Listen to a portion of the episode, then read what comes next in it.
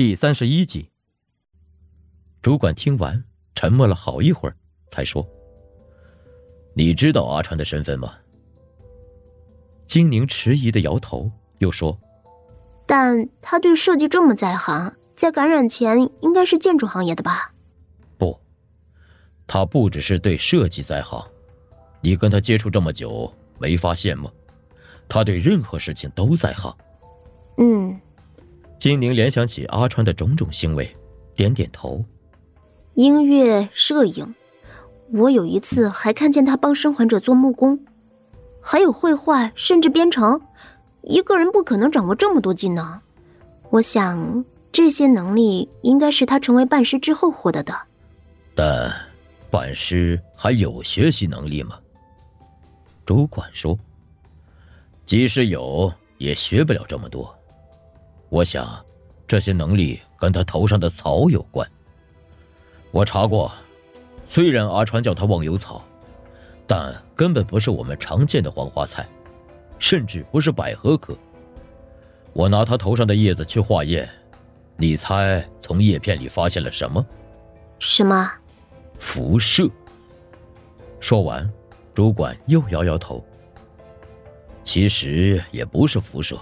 更像是某种信号，我们的设备没法破译，但看起来他似乎能通过这株草向其他半尸发送信息。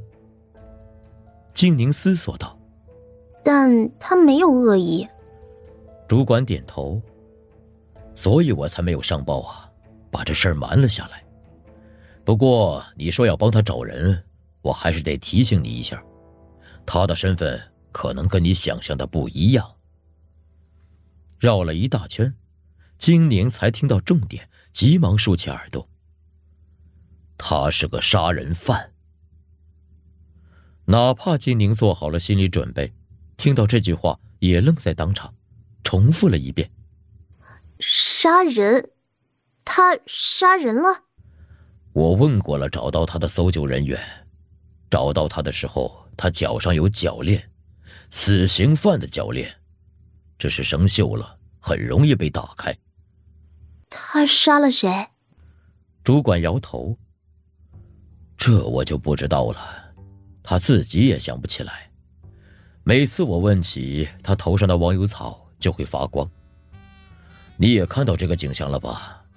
说明一想起他就会格外的悲伤，忘忧草跟着吞噬他的悲伤和他的记忆，而提起他的小贤。也会发生同样的景象。最后，主管意味深长的看了金宁一眼，说：“所以他跟小贤之间一定有什么悲伤的故事，还涉及了杀人。要不要真的找到小贤？你再考虑一下。”金宁坦然的抬起头，与他直视：“这不是我考不考虑的问题。”找到了小贤，他可能会悲伤；找不到的话，他会死的。我不是说他，我是担心你。但主管最终没有把话说完，末了补充道：“别耽误了工作。”他们找了一天，但福音城太大了，不满半时，根本找不完。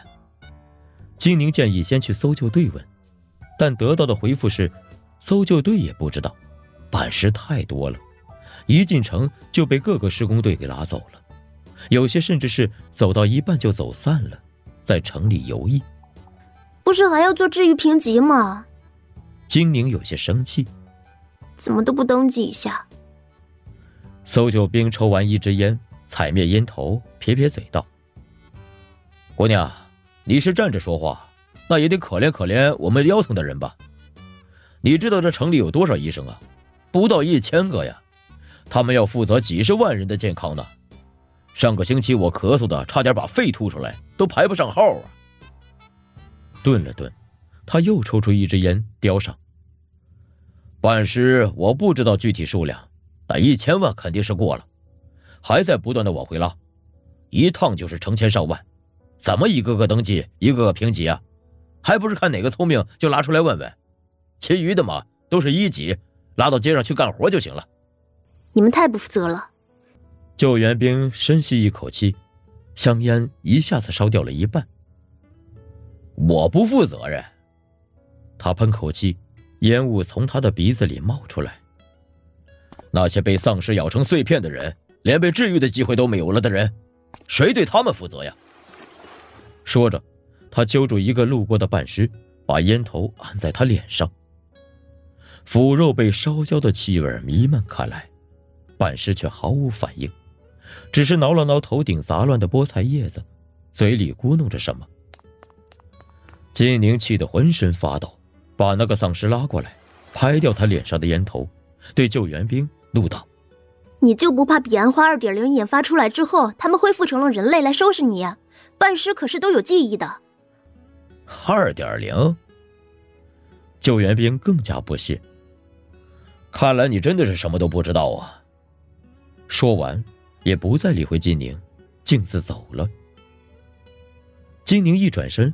发现阿川已经不见了，在听到新来的办事没有登记的时候，他就离开了，一秒钟都没浪费，继续去寻找小贤。第三天，阿川和金宁依旧请假，办公室其他人拉着金宁问，静宁便把请假的原因说了，结果除了赵平，整个办公室都请假去帮阿川，在城里到处问人。